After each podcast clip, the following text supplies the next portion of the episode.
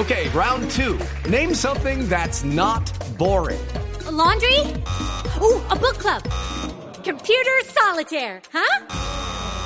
Ah, sorry, we were looking for Chumba Casino. That's right. ChumbaCasino.com has over 100 casino style games. Join today and play for free for your chance to redeem some serious prizes. ChumbaCasino.com. No purchase necessary. Full prohibited by law. 18 plus terms and conditions apply. See website for details. Bueno, estamos eh, con nuestro tema central ahora sí y es la mamá problema.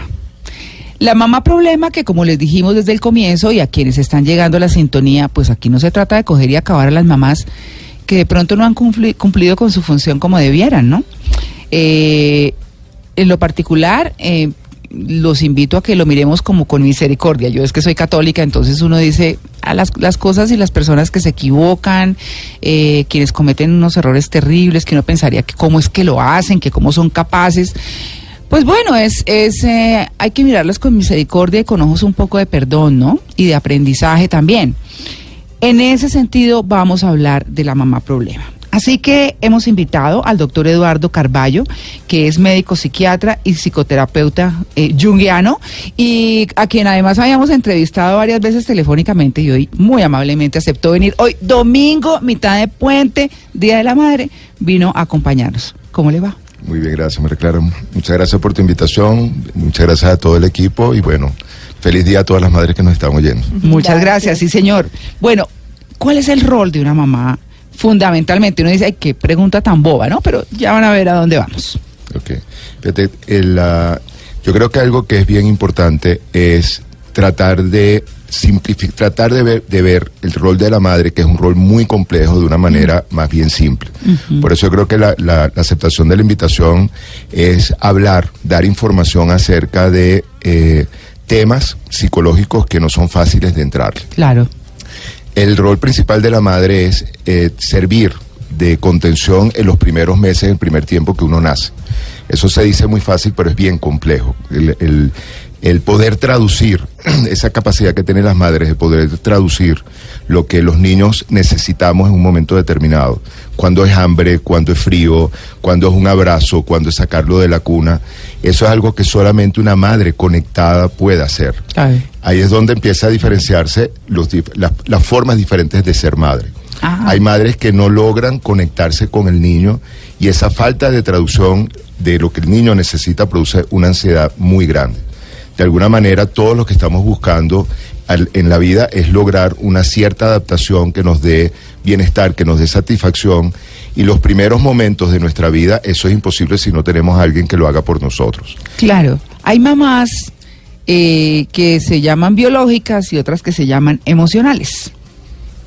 Que digamos que ahí uno diría, no, pues tan fácil, pues biológica es la que lo tuvo y emocional es la que lo crió. Pero ¿hasta dónde llegan esos roles o se mezclan, en fin, eh, dentro de la crianza de los hijos? Te vamos a hablar de cosas ideales y cosas reales. Ajá. Lo ideal es que una madre biológica sea capaz de ser madre emocional. Eso es lo ideal, eso es lo que todos esperamos. De alguna manera eso es lo que leemos, eso es lo que tenemos como, sí, como, como marco de lo que debería ser una, una buena madre. Sin embargo, eso no siempre se da. O sea, madre biológica, bien o mal, es una, una mujer fértil desde muy pequeña hasta que, bueno, eso es una madre biológica. No todas las madres biológicas pueden tener esa función de traducción de la que estábamos hablando con el niño. Y vemos cómo, y pasa mucho, cómo de repente hay hijos que tuvieron su madre biológica reconocida, pero sus madres emocionales fueron personas alrededor de su ambiente que sí supieron eh, leerlos. Una abuela que estaba pendiente y que sabía lo que quería, eh, una, una cargadora, una maestra, una vecina, una tía, una hermana. Entonces, La abuelita, como pasa mucho, ¿no? sí, sí, en nuestro, en- nuestro entorno, por ejemplo, eh, digamos, mirando las empleadas del servicio que vienen de la costa, muchas dejan sus niños con su mamá y las mamás son las que crían esos niños. Y hay ¿no? muchas madres, ma- se da el caso, María Clara, de muchas madres que son madres solteras Mm. y ellas se vuelven a casar, pero su hijo de soltera lo entregan siempre al cuidado de su mamá y no se lo llevan cuando se vuelven a casar. Mm, Y complicado. aquí es que es en, aquí en Latinoamérica eso es un tema que nosotros lo tenemos desde México hasta Argentina. claro. O sea, como Claro. Es la madre, la abuela madre. Mm, sí, sí, sí.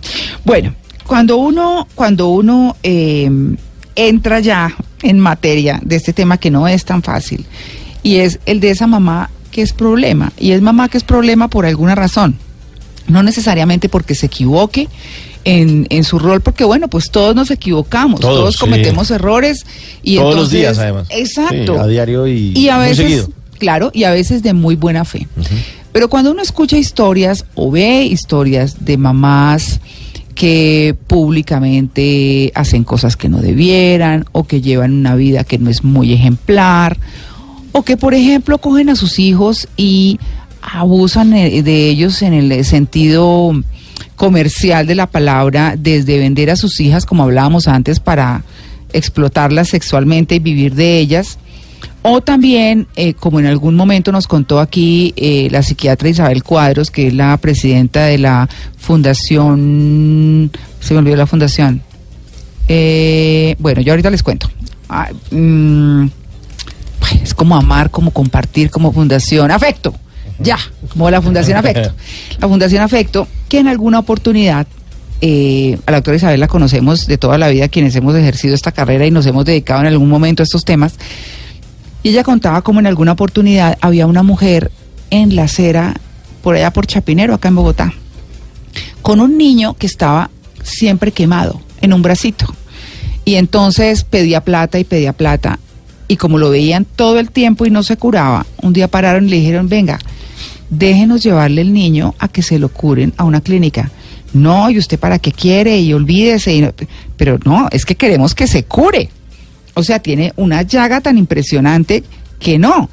Para hacerle la historia corta, lo cierto es que la señora no quería dejar, ella decía que era su hijo y que ella hacía con su hijo lo que se le daba la gana. La señora mantenía al niño quemado. Ella misma lo quemaba con la plancha para que siempre tuviera la llaga y siempre pudiera estar pidiendo plata. Fue la forma como encontró. Bueno, por eso les digo que hay que mirar con, mirar con compasión y con misericordia una cosa de estas. Pero, ¿cómo empieza? Eso es solo un ejemplo, Mm. ¿no? Hay muchos de las mamás adictas, de las mamás rumberas, pues en el mal sentido. Mm.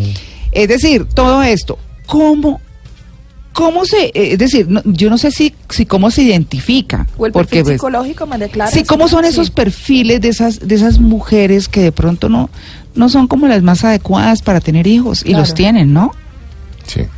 Fíjate, eso es un tema que yo creo que abarca un rango muy amplio. Sí. Porque el que puede ir desde una madre que le cuesta conectarse con su con su instinto materno, pero que lo tiene, a la madre que no tiene el instinto materno. Estamos Claro. hablando de un abanico muy amplio donde podemos eso el, este ejemplo que tú estabas poniendo está en el extremo de, de no tener instinto. Eso Claro. no es una madre. Sí, seguro. Entonces, obviamente, una madre que no es madre es un- una madre problema. Claro. Ese es el, el- el extremo de la madre problema. La madre que no es madre. Y que, bueno, y sin embargo, sigue eh, peleando por los, des- de los derechos que tiene, muy entre comillas, sobre sus hijos. Sí. De, de ese extremo podemos tener en, el, en un extremo más, más, más, más cercano o más frecuente, la madre que sí tiene el instinto, pero que tiene mucha ansiedad de ser madre. Entonces está permanentemente cuestionándose el rol, está permanentemente preguntándoselo si, si lo está haciendo bien. Y esa, ese rol, aunque es una madre muy preocupada, una madre muy presente, puede ser una gran interferencia también. Porque lo que está transmitiendo es una ansiedad terrible. Y de alguna manera esa ansiedad no le permite conectarse naturalmente con su hijo o con su hija. Entonces tenemos un gran abanico que yo creo que, que es importante este, aprender cómo a reconocer. Claro. El, el- el- en el extremo de la madre que no es madre, tenemos instituciones a lo largo del mundo, por eso existen, donde llega alguien calificado, llega un experto y le dice, mire, este hijo usted no puede hacerse cargo de, este, de esta persona. Y de alguna manera se lo entregan a otras instituciones, a otros grupos que sí puedan hacer. Ese es el origen de todos estos movimientos y de todas estas instituciones que muchas veces no están bien vistas porque de alguna manera uno le, le puede tener miedo del, del poder o la, o la influencia que pueda tener en la familia o en, o en aspectos muy íntimos o muy privados.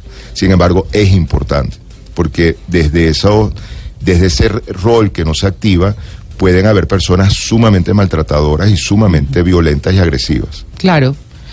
Sí. Eh, doctor Carballo, yo una pregunta. Digamos, ese caso es extremo, el de la mamá que le quema el brazo al hijo para pedir plata, o de la mamá que sí, que le gusta la rumba, como dice María Clara, la rumba extrema. Sí. Pero de pronto, ¿cómo hacer para identificar eh, esa mamá problema en esas familias que ya son como uno ve aparentemente normales, que podrían, que podrían ser una mamá de parte de la familia de uno, por ahí una prima de uno.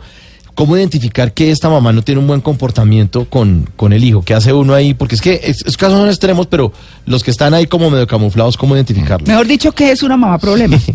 Fíjate, el, yo creo que, eh, eh, tratando de responder tu pregunta, algo que, que es un indicativo es la felicidad o la tranquilidad que ve uno en el niño. Ah, ok, O sea, hay niños que tú, de entrada, tú te das cuenta que es un niño que está bien recibido, que está contento, que está satisfecho independientemente del ambiente que tiene. O sea, uno puede ir a, a colectivos muy básicos y uno ve una cantidad de niños que irradian esa felicidad. Así como puedes entrar en otros contextos donde de entrada tienes la familia perfecta, la familia de la foto de, de revista, y tú ves esa tristeza en la mirada, tú ves esa, esa, esa opacidad, ese velo. Y inmediatamente tú puedes intuir que ahí está pasando algo. Obviamente, de, de entrada tú no puedes saber qué es lo que está pasando, Claro. si es papá, si es mamá, si es una dinámica entre papá y mamá, pero algo está pasando. Entonces yo sí creo que un, un, un primer indicador natural es poder el- es, eh, acercarse o poder identificar la satisfacción a la felicidad que puede ser, que puede tener ese niño. La primera etapa de nuestra vida, lo que nosotros queremos es mamá. Cuando nosotros tenemos mamá, en la primera etapa somos felices. Por eso es que la salida al colegio muchas veces puede ser muy traumática. Y con esto no estamos diciendo que no se tenga que hacer. O sea, a lo largo de la vida hay una cantidad de cosas por las que tenemos que pasar, que son pruebas de adaptación, que son pruebas de crecimiento, que tienen que ver con cómo nosotros nos fortalecemos y lo tenemos que hacer. Pero esa primera separación es terrible porque venimos hablando de un ambiente ideal, de una, de, de- de un entorno, de un día a día donde yo me siento satisfecho, cuidado, protegido, y de repente empiezo en otro entorno que no sé cómo me va a ir. Por eso también la figura materna de los primeros profesores o profesoras que tenemos en el colegio es tan importante. Sí, uno muchas veces a la profesora le dice mamá. Se equivoca le dice, ma- o le- o levanta la mano y pregunta, mami, y todo mundo, los, todos los alumnos se vuelven. Es que, ay, mami, mami. Bueno, pues estamos hablando hoy de un tema muy interesante que es el de la mamá problema. Cómo identificarla, cómo tal vez poderla llevar es un poco la, no digamos la conclusión, pero hacia lo que nos puede llevar esta conversación, como unas líneas, ¿no? Porque eso es tan amplio como complejo. Así que son las 8 y 30, nos vamos para un break, ya regresamos, estamos en Blue Jeans de Blue Radio.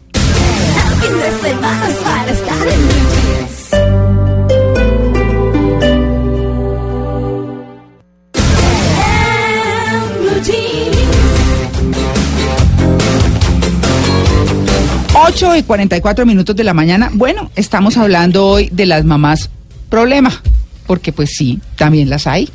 También las hay y las hay de muchas clases. Estamos diciéndoles de todas maneras, y a quienes están llegando a la sintonía en Blue Jeans, que miramos con compasión y con misericordia este tema, porque pues de todas maneras todo el mundo no nació para ser mamá y como lo decíamos al comienzo, pues ojalá uno pudiera prever y hoy en día que es mucho más fácil no sentir la presión social de ningún tipo y, y si no se quiere ser mamá, pues no se es. Claro. Y ya, ¿cierto? Además, Por- María Clara, porque eh, hablábamos eh, y en el discurso de este programa que tanto la mamá amorosa o la mamá perfecta o la mamá problema define las personalidades de la sociedad y de lo que somos nosotros. Así que hoy podemos identificar algunos rasgos para mirar y, y detectar qué tipo de mamás están cerca de nosotros también. Claro, por supuesto.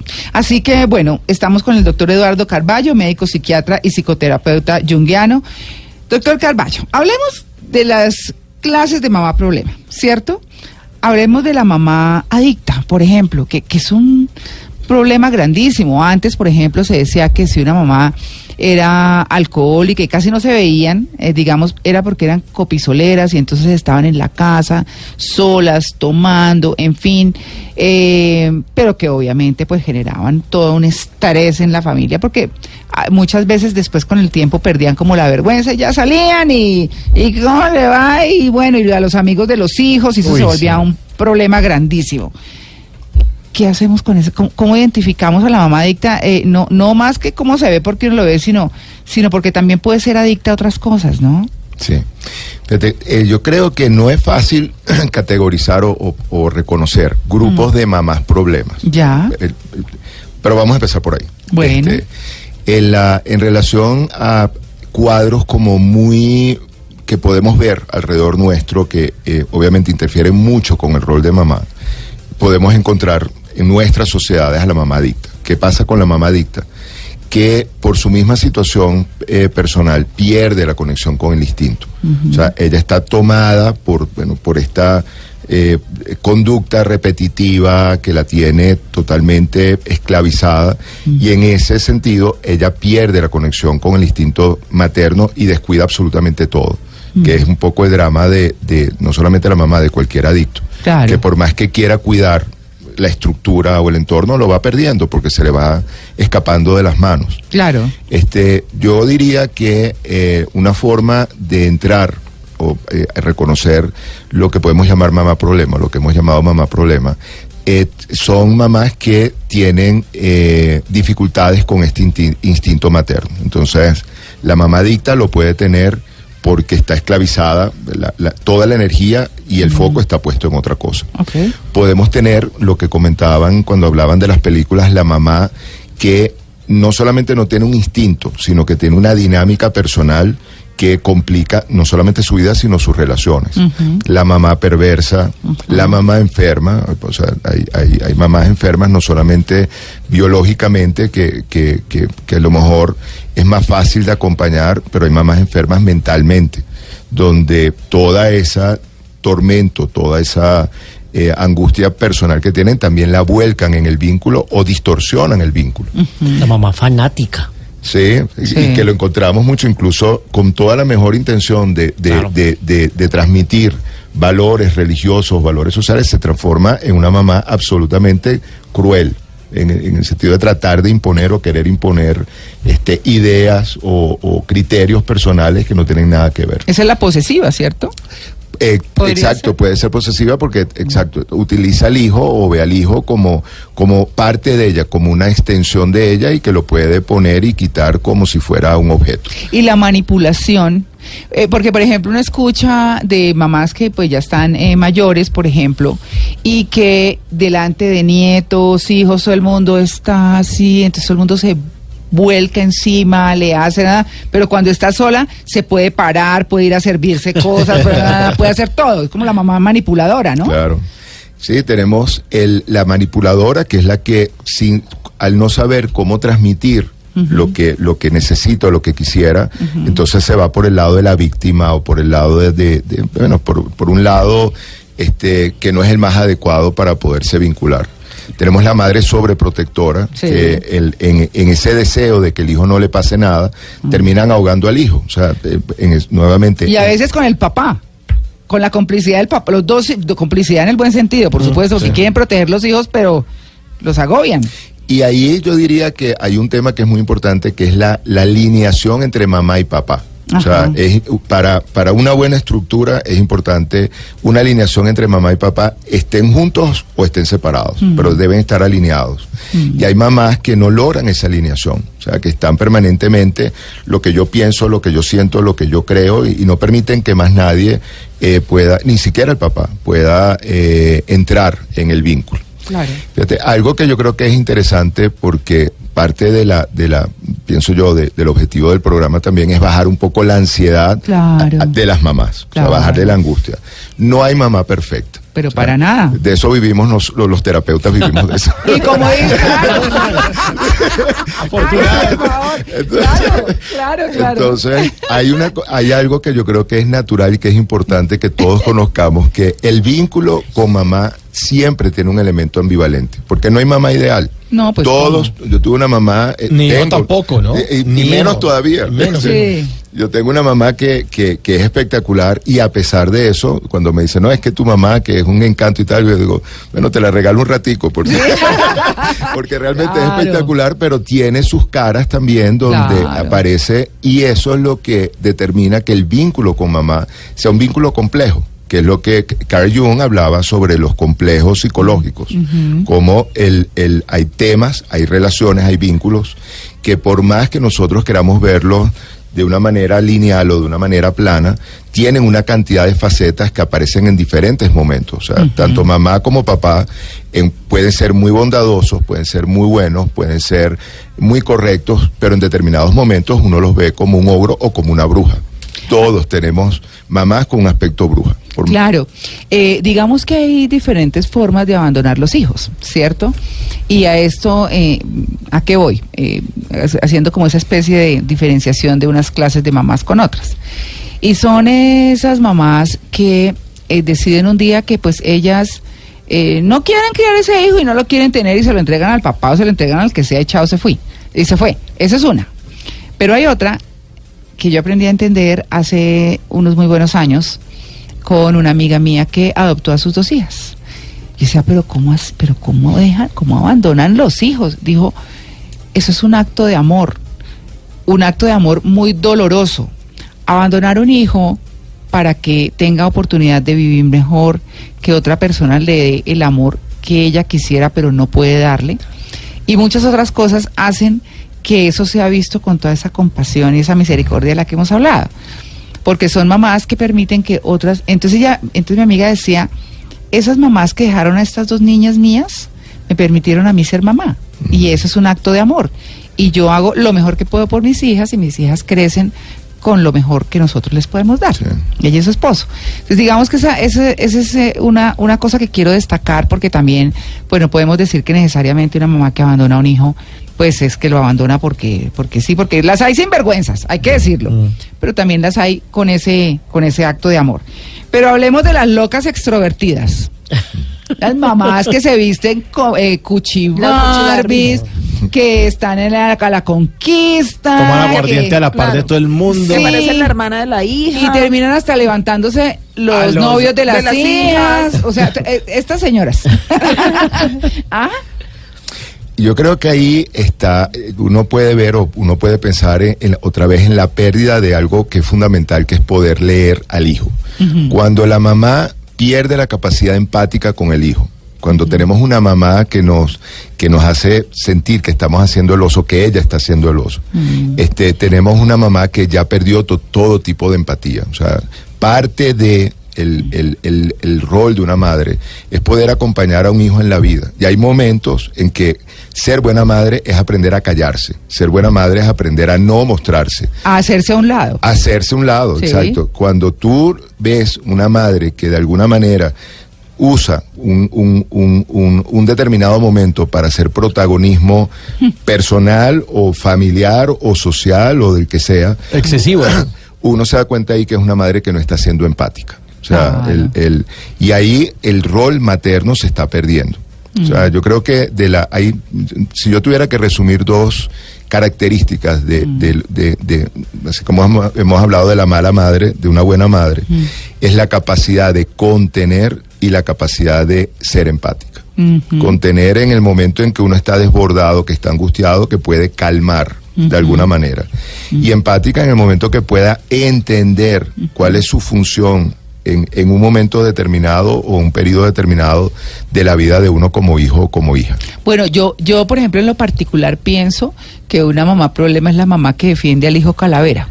Eh, esa, de esas las hay muchas. ¿Y en qué sentido? En que los hijos que se esfuerzan, que estudian, que son buenos, que trabajan, que ayudan en la casa, pues que, que se preocupan por ser buenas personas, no son premiados por sus mamás, sino que más bien las mamás se vuelcan a defender a ese hijo calavera que no son capaces de poner en cintura como si lo hicieron con los otros y que no quieren y que se sienten culpables y que muchas cosas.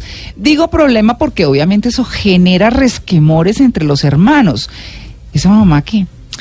Es- yo creo que esa, esa, esa mamá está muy vinculada con lo que podemos llamar la mamá sobreprotectora. O sea, el, el mamá tiene que aprender a soltar y el, para, que, para que uno pueda tener las experiencias de vida que permitan el crecimiento y que permitan fortalecerse. Cuando mamá no suelta o cuando mamá esconde situaciones Ah, también, del sí. hijo, entonces de alguna manera está sobreprotegiendo y está condenando a ese hijo a que se quede así, Y hasta desautorizan al papá y a todo el mundo. que es lo que hablamos de la alineación de papá y mamá. Claro. Sí. Ajá. Bueno, la mamá frustrada, esa que quiere, eh, hablábamos extra micrófono de esas mamás que ve uno en un reality que hay de niñitas para ser reinas en Estados Unidos y todas las mamás son gordísimas, no sé qué, pero las niñitas tienen que estar divinas, peinadas, maquilladas, no sé, como reinas para que sean reinas. Fíjate, ahí tenemos, yo no sé si, bueno, fue una película que fue muy comentada que hace relativamente poco tiempo, que fue El Cisne Negro. Sí. Este es un excelente ejemplo de lo que es una mamá frustrada. La Como, de Natalie Portman, de las bailarinas. sí, como la mamá, este, por, por no haber podido cumplir una fantasía o, o- o una carrera en su vida, vuelca toda esa frustración en sus hijos, entonces pretende vivir su vida a partir de la vida de los hijos, que es terrible porque No, pues, nuevamente se apodera de la vida y se apodera de, del día a día de, de cualquier persona. Claro. Bueno, ya hablamos de las mamás locas extrovertidas, las mamás ausentes. Ausentes, es decir, nos referimos no a las que abandonan a los hijos, sino las ausentes que están ahí, pero que viven más para trabajar, que me muero la risa porque son las que dicen, no, es que no es la cantidad de tiempo, es la calidad de tiempo. Eso no es así. Eh, bueno, eso lo dirá más usted que yo, ¿no? Yo sí, porque, pero digamos que en mi experiencia personal, el bulto emocional es muy importante, que es lo que, como, como llamo yo de manera muy cariñosa, a la presencia de uno como mamá en la casa. Eh, esa mamá ausente que se la pasa Trabajando, más pensando en metida su... en tablas de Excel, en un avión, los hijos con, con las nanas y ellas cumpliendo su, su profesión o sus sueños y los hijos allá como en la casa. Yo creo que hoy en día el, el, la- el, el ser mujer es muy complejo. Porque Cierto. el- Mm. hoy en día el, la mujer, y, y creo que es importante lo que está haciendo, tratando de, de- de- de conquistar terrenos que antes le, le estaban excluidos, pero no es fácil eh, poder mezclar todos los roles que una mujer, porque estamos hablando de la mujer, no es que para el hombre sea diferente, pero para eh, eh, lograr como mantener vivos todos los roles y tener un buen rol en cada uno de los aspectos de su vida. La forma, el, hay mamás, hay mujeres que, lo, que, que no logran balancear ese mundo donde están buscando desarrollarse con el mundo privado, con el mundo familiar. Eh, yo, yo quiero preguntarle, yo quiero preguntarle algo, porque pues digamos que nos quedamos, eh, doctor Carballo, con, con un pocón de mamás, las mamás eh, celosas de sus hijos, eh, por ejemplo, que las hay mucho, las que prefieren a su pareja nueva que a sus hijos, que lo mencionaba María Lourdes en un ejemplo, eh, las mamás que ridiculizan a sus hijos en público, bien sea a través de sus adicciones, bien sea a través de su actitud, bien sea a través de lo que sea. Esas mamás que son, bueno, que son siempre problema, digámosle para cerrar a los hijos, eh, porque hemos hablado aquí de la compasión y, y de la misericordia, eh, ¿cómo intentar superar ese tema tan difícil de una mamá problema? Yo creo que en el, en el psicológicamente Sí, hablando, nosotros sí. tenemos eh, recursos eh, muy profundos que permiten construir la mamá interna. Todos nosotros terminamos construyendo una mamá interna. Tenemos casos, lo vemos en novelas, lo vemos en películas, lo vemos en, lo encontramos en cantidad de, de manifestaciones del humano, donde eh, han habido historias de mamá terribles, pero que han hecho hijos que son realmente extraordinarios. Y la explicación de eso es porque ese hijo, independientemente de la mamá terrible que tuvo, fue capaz de construir una madre interna que lo apoyó. Ah. De hecho, de alguna manera, todas nuestras madres internas son un collage de diferentes mamás. La mamá que tuvimos, mientras mejor fue la mamá, más mamá tiene ahí. Pero tenemos la mamá de nuestros amigos, la profesora, como hemos dicho, la maestra. Este, en un momento, el- en, en un momento de nuestra vida, Y también un poco la conciencia. el más que la conciencia, ahí el- el- hablando eh, desde, desde, mi, mo- desde la, la escuela, que, que- desde el marco teórico que yo, que yo tengo, que es el marco junguiano, tenemos todo el mundo de los arquetipos. Los arquetipos son patrones que están predeterminados ya en nosotros. Y de los patrones importantes son, o de los arquetipos importantes son los arquetipos femeninos. Entonces, hay diferentes formas de ser mujer y esas diferentes formas de ser mujer tienen diferentes formas de ser mamá. Este, de algún, todos en el, en, en- en- en el inconsciente tenemos esos patrones y de alguna manera los vamos alimentando. Claro. Y eso es lo que permite construir esa madre interna que nos sostiene toda la vida. Bueno, pues ahí está el tema, ¿no? Fantástico. Sí, buenísimo. Y una cosa que sí queda claro es que ninguna mamá hace cosas eh, de manera negativa o para joder, pues. así, Premeditada, A, a a los hijos. Esas son cosas que son como inconscientes y seguramente se vuelven unas mamás problema, pero su intención no es serlo, ¿no? Hay una premisa que tenemos los terapeutas, la mayoría de los terapeutas, es que independientemente de lo mal que lo hizo el padre, es importante que los hijos sepamos que siempre hizo lo mejor que pudo. Eh, Sí. Exactamente. Sí. exactamente. Es una forma de sanarse y de perdonar, Sí, ¿cierto? es lo que tú hablabas de la tolerancia y la compasión. O sea, eso es lo que. Sí, sí, sí. Doctor Carballo, muchas gracias. Bueno. Bueno, espero que nos acepte más invitaciones porque estuvo No, buenísimo seguro. el tema. Buenísimo. Sí. sé si puedo. El- Claro. Ok, él quería aprovechar en el Centro de Estudios Junguianos, aquí en, en Bogotá, eh, precisamente el 26 de mayo, Ajá. tenemos un seminario, de- es un sábado, tenemos un seminario todo el día sobre los arquetipos femeninos, preci- precisamente. Ah, pero qué Arque- bueno. Arquetipos femeninos y el camino de la heroína, que yo creo que eso es importante eh, puntualizarlo, porque siempre se habla del héroe Mm. y no se habla de la heroína. Y la heroína tiene un camino diferente. El camino de, de- de transformación y de empoderamiento de la mujer definitivamente es diferente al del hombre. Bueno. Entonces, los invito a la, a la- al seminario. Se puede- para cualquier información pueden escribir, eh, si quieren pueden escribir a nuestra asistente teresita.machado.gmail.com. Teresita.machado, arroba gmail.com. Bueno, muy bien, doctor Carballo, gracias. Gracias a ustedes por la invitación.